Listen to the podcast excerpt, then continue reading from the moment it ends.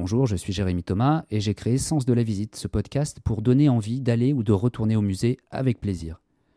Parce que moi, après 15 ans dans le marché de l'art, justement, j'avais perdu ce goût, cette curiosité, ce plaisir simple d'aller dans les musées et de se confronter à l'art.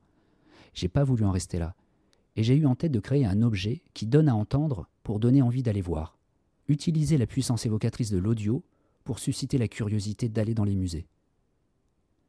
Et je fais entendre des histoires d'un public de musée passionné par une œuvre d'art, d'un artiste qui me raconte son histoire de création, d'un faussaire qui me partage sa passion pour le papier, d'une guide conférencière qui adore son métier. Toutes ces histoires de l'art, finalement, simples et sincères, je pense que ce sont les meilleurs outils de médiation pour donner envie d'aller au musée. Alors si je devais vous conseiller un épisode pour commencer le podcast, je vais vous en conseiller deux. Le premier, le mystère de la Dame à la licorne. J'ai suivi Fanny Cohen-Moreau, la créatrice du podcast Passion médiéviste, qui m'a emmené au musée de Cluny pour me présenter son amie.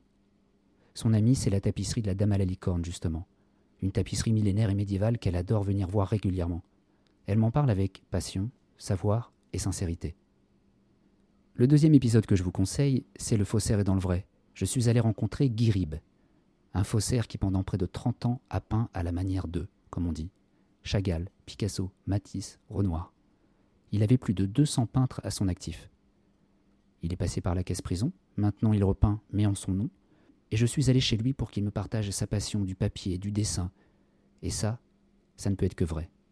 Alors je vous souhaite de très bonnes écoutes, et à bientôt.